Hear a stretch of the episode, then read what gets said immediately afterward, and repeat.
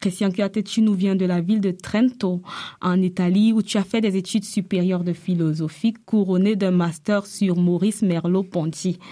Tu es l'auteur de différents ouvrages tels que Ménage en otage ou encore Lettre d'un benguiste à sa mère. Rappelons que l'expression benguiste est une expression typiquement camerounaise. Tu es toi-même d'origine camerounaise et elle désigne des personnes généralement camerounaises vivant en Europe. Christian, bonjour et merci d'être avec nous aujourd'hui. Bonjour Rufine et merci de m'avoir invité. Christian, aujourd'hui nous parlerons surtout de ton œuvre Camerouniaiserie en apté sous le soleil, paru en janvier 2020. C'est l'histoire d'un couple interracial, le couple d'Emma Fontana et de Patrick Patrick Njomo, lui camerounais d'origine et elle italienne, tous deux vivent à Trento en Italie. À la suite d'un pari, les deux décident de se rendre au Cameroun et d'expérimenter par là, surtout pour Emma, l'énorme différence de culture, d'identité et de réalité qui les séparent. Dans ton livre, Christian se retrouve dans les rues de Douala à Banjul, dans des scènes de bagarres, des scandales, des embouteillages, des scènes propres à l'environnement camerounais. C'est peut-être la raison du titre. Mais pourquoi en fait camerounaiserie et non camerounaiserie? Euh, Excellente question, Rufine.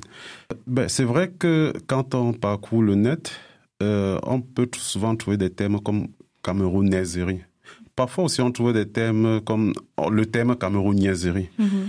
Mais euh, mon objectif, c'était de faire un mot valise mhm. composé de camerounais et niaiserie de mhm. l'autre côté. Et donc, c'est ça qui m'a fait préférer le thème camerouniaiserie. Mais pourquoi est-ce qu'il fallait y avoir le mot niaiserie en fait?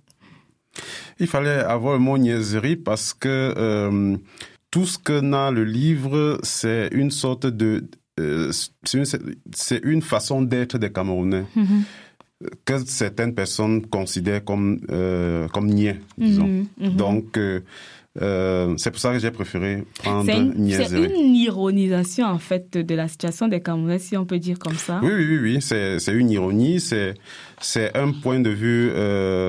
Euh, ben, c'est une critique de, de, de l'être camerounais, de comment les Camerounais se comportent, parce qu'effectivement, euh, quand on parcourt le livre, euh, les scènes, on rencontre des scènes cocasses mhm. avec le public qui est derrière, qui euh, qui parfois semble ne pas percevoir la gravité de la chose mhm. et qui est là, qui s'amuse, par exemple des des malheurs d'autrui, mhm.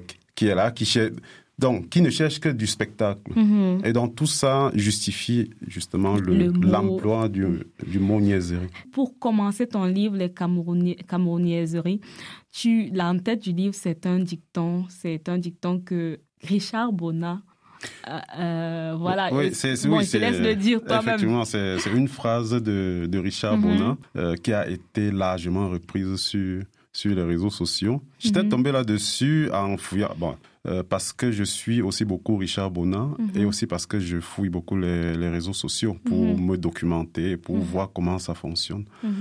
Et quand je suis, tombé, je suis tombé sur cette phrase-là, ça a été un coup de foudre. C'est-à-dire, la phrase dit textuellement ceci. Euh, si on t'explique le Cameroun et que tu comprends, c'est qu'on t'a mal expliqué. Donc, et c'était vraiment un coup de foudre parce que ça traduit le, le paradoxe même d'un pays d'un pays comme le Cameroun, d'un pays en voie de développement. C'est-à-dire, mhm. c'est un pays où tout peut arriver, mhm. où euh, les, événements les plus illogiques, les plus irrationnels peuvent, peuvent arriver. Mhm. Et donc, euh, euh, l'Italienne, l'Italienne qui a une relation avec, avec le Camerounais, quand elle arrive au Cameroun, ben, elle se retrouve en face des choses qu'elle n'aurait jamais pu imaginer. Et c'est la raison pour laquelle on ne pourrait pas comprendre au final le Cameroun. Voilà. Oui. Donc c'est une façon de montrer ce paradoxe-là. Mhm. Parce que j'ai failli te demander aussi ça, que qu'est-ce que cette phrase-là signifie pour un non camerounais, par exemple. Pour quelqu'un qui comprend le français, certes, mais euh, qu'est-ce que, quels sont les dessous, effectivement, de cette phrase-là? Je vais dire, du point de vue de la logique, c'est une phrase sans sens. C'est-à-dire mhm. que, puisque quand on explique quelque chose, c'est pour que quelqu'un comprenne. Mhm. Ah, mhm. Sinon, autrement, mieux vaut se taire. Et donc, expliquer pour qu'on ne comprenne pas, c'est un non-sens logique. Donc, euh, c'est, mais effectivement, c'est, c'est pour attiser la curiosité et pousser l'éventuel lecteur à ouvrir le livre pour se demander qu'est-ce que qu'est-ce que cette phrase-là annonce dans le livre. Christian, dans ce livre-là, tu décris des scènes qui sont parfois choquantes. Tu parles de Trento et on sait que toi-même tu habites à Trento. On te parle de Banjul. Je sais que tu es originaire de Banjul, au mm dans l'ouest du Cameroun. Tu parles de Bepanda Ambiance, qui est à Douala, la capitale économique du pays. Du coup, on se demande, est-ce que ça ne raconte pas déjà ton histoire Est-ce qu'il ne s'agit pas ici de faits que tu as vécu toi-même?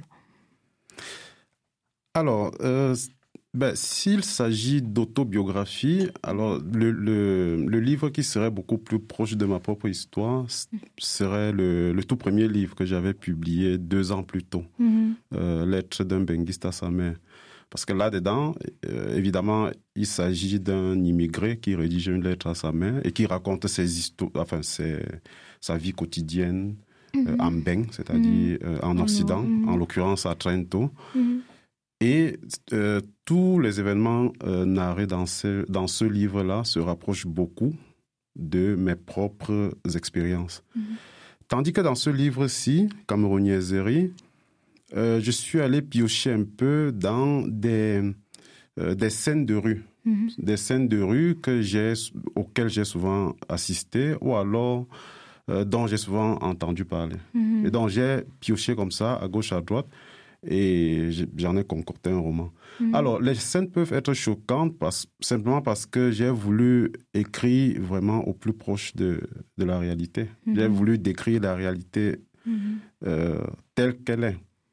Effectivement, je voulais te demander ça aussi. Le but de, de, de ces scènes aussi choquantes, qu'est-ce que, quel était le but visé quand tu les définissais aussi proches de la réalité, comme tu viens de le dire? Alors, ben, disons que en tant qu'artiste, quand je, quand j'écris, mm. euh, je cherche le maximum d'efficacité. Mm-hmm. Et donc, euh, alors, cette efficacité-là, l'effet recherché peut, euh, je peux le manquer, mhm. comme je peux, euh, enfin, ça, je peux atteindre effectivement cet effet-là. Mhm. Et ben, quand tu me dis que c'est c'est vraiment choquant, alors je me dis que l'effet, euh, que le but recherché a été atteint, effectivement. est-ce que est-ce qu'il y a pour objectif que les gens soient choqués puis ils agissent, ils fassent quelque chose, ils changent quelque chose dans leur façon d'être ben, Si ça pouvait permettre une prise de conscience euh, mhm. générale, une prise de conscience de la société ou alors des, des pouvoirs publics, ben, ce serait encore une très bonne chose. Mhm. Mais dans un premier temps, il s'agissait beaucoup plus de décrire la réalité telle qu'elle est. Alors, certaines personnes m'ont euh, m'ont critiqué et m'ont accusé de noircir un peu les faits. Mhm. Mais euh, si, si nous prenons par exemple le, la dernière scène, la scène de la femme de la femme enceinte devant l'hôpital, devant les urgences de l'hôpital mhm. La Quintigny, mhm. qui ne parvient pas à, à se faire prendre en charge simplement parce qu'elle n'a pas payé le ticket. Mais je vais dire, si quelqu'un dit ce fait-là, ce n'est pas qu'il est en train de noircir la, la réalité, c'est vraiment ce qui s'est passé. Oui, c'est une réalité de la société camerounaise, de la, société choses qui se passent tous les mm. jours. Voilà. Mm. Et précisément sur, ce, sur, sur cette scène précise-là, euh, je n'ai rien noirci, je n'ai euh, rien décrit euh, de façon idéaliste, mais je, mm. je me suis vraiment attelé à j'ai fait des recherches. Je suis mhm. allé, je me suis documenté parce qu'il s'agit d'une histoire vraie, l'histoire de Monique Koumatekel. Je suis allé, j'ai fait des recherches, je me suis documenté et j'ai essayé de décrire euh, cette scène-là comme exactement comme elle s'est passée. Évidemment, euh, il y a un peu de fiction là-dedans. Je vais dire mhm. les, propos, par exemple, de la sœur de Monique Koumatekel ou alors de son beau-frère. Bon, je, personne n'était là en ce moment pour savoir exactement ce qu'ils se sont dit. Donc là, évidemment, je euh, j'ai eu recours à la fiction. Mhm. Euh, Christian, tu l'as dit, tu décris plusieurs scènes. Comme cette, cette scène, par exemple, c'est un fait, c'est quelque chose qui s'est réellement passé au Cameroun. Et plusieurs autres scènes, carrément, le livre regorge de courtes anecdotes, si on peut dire ça comme ça, qui dépeigne vraiment la société camerounaise ou des situations qu'on vit au quotidien. Donc, en fait, ton livre est en même temps une présentation ou alors euh, de, des relations interraciales, des couples mixtes. En même temps, ça parle, ça dépeint la société camerounaise avec ses vices et ses vertus. Et aussi, c'est un cours d'histoire par endroit. Par exemple, tu inclus la partie, une partie sur l'UPC, qui est un parti politique qui a lutté contre l'invasion française. Est-ce que peut-être tu aimerais nous lire un extrait de cette partie-là? C'est à la page 86 du livre. Exactement. L'UPC, l'Union des populations du Cameroun, l'un des principaux partis présents sur la scène politique camerounaise, avait été le seul à réclamer depuis les années 50 l'autodétermination. Très vite, les autres partis lui avaient emboîté le pas pour formuler les mêmes requêtes face au pouvoir colonial. À cette époque, le gouvernement français voyait s'élever un peu partout dans ses colonies des mouvements de contestation, ayant souvent comme dénominateur commun la même revendication, l'indépendance. En prononçant son fameux Je vous ai compris, De Gaulle venait de concevoir un stratagème pour calmer les esprits. Concéder à ces pays une indépendance de façade, puis mettre au pouvoir des marionnettes qui continueraient insidieusement la politique coloniale. L'Assemblée nationale française continuait à détenir les pouvoirs réels et décisionnels, tandis que les autorités locales des ex-colonies ne disposaient que de prérogatives restreintes. Les joujoux et les sucettes sur lesquels ironisait Senghor. Les joujoux et les sucettes sur lesquels ironisait Senghor. On rappelle que Senghor, c'est un célèbre écrivain, auteur sénégalais, d'origine. Oui, il a été aussi président oui. à la suite. Sénégalais d'origine. Disons, c'est le premier président, non? Euh, euh, non, 1990 peut-être. Euh, dans les années, ouais, dans les années 80. Mhm. Et il a, il a été par exemple dans des mouvements, dans le mouvement de la négritude. Le mouvement de la négritude. Et avec Aimé Césaire et Léon mhm. Gontran Damas. Exactement. Pourquoi est-ce que cet extrait tu l'as ajouté là. Est-ce que pourquoi est-ce que c'était important pour toi d'inclure cet épisode de l'histoire camerounaise dans ce livre? Ben, je pense que euh, alors la réponse euh, la réponse est la même que euh, que précédemment, à mhm. savoir que alors le rôle de l'écrivain en société, c'est non seulement de décrire la société mhm. telle qu'elle est, au risque de, évidemment de choquer les populations, de choquer les lecteurs, mm. mais c'est aussi de faire prendre conscience. Et quand on dit faire prendre conscience, il s'agit aussi de dépoussiérer l'histoire. Parce que très souvent, euh, quand on est, surtout quand on est dans des régimes autocratiques, alors il y a cette tendance à occulter l'histoire. Donc, c'est effectivement dans l'intérêt d'un régime dictatorial d'occulter l'histoire pour éviter par exemple, aux populations, aux citoyens de, de se rebeller, de se soulever pour peut-être reproduire le geste, les gestes de, des, héros passés. Mm-hmm. Et donc, l'écrivain est là justement pour euh, éclairer les populations, éclairer les citoyens, et de même d'un point de vue historique. Mm-hmm. Donc, c'est pour ça que j'ai fait ce petit, euh, on va dire ce petit, ce petit encadré historique sur l'UPC. Euh, Christian, il y a aussi un autre extrait, un extrait à la page 101 où tu parles d'aimer à l'européenne, aimer à l'africaine. Euh, d'une certaine façon, Patrick critiquait un peu la façon d'aimer des Européens. Et ce qui me ramène carrément au thème principal ou bien de base en fait du livre qui était celui des relations interraciales et de la difficulté qu'on peut y trouver. Est-ce que les relations interraciales sont aussi difficiles que c'est présenté dans le livre? Alors, c'est vrai que peut-être d'un certain, euh, d'une certaine façon, le livre euh, a des, des traces d'un certain, d'un pessimisme, disons, mhm. de, qui serait le pessimisme de, de l'auteur, c'est-à-dire mon pessimisme. Mm-hmm. Et alors, je ne dis pas que les relations, les relations interraciales ou interculturelles, parce que interracial, bon, ça fait un peu barbare, on, me, l'a dit, donc euh, on préfère le thème plus... Ou utilisant le politiquement correct. Politiquement correct. Euh, Relations transnationales, transculturelles. Voilà. et voilà, justement. Et donc, je ne dis pas que ces relations-là sont destinées à... Euh, euh, C'est-à-dire que ces relations ne marchent jamais. Mm-hmm. Ou alors qu'elles sont destinées à échouer. Je dis plutôt que euh, les, les difficultés sont accrues. Mm-hmm. C'est-à-dire que euh, lorsque deux personnes, deux conjoints d'une même nationalité, d'un même pays ou alors d'une même communauté ethnique se mettent ensemble, alors, euh, en tant que relation, euh, cette vie-là a déjà ses difficultés, mhm. puisque toute vie relationnelle a ses difficultés. Ce sont, ce sont deux individualités, ces deux consciences, et qui doivent cohabiter, qui mhm. doivent coexister sous un même toit, le plus souvent. Alors maintenant, lorsque les deux conjoints sont de nationalités différentes, de cultures différentes, cela signifie que la base culturelle manque.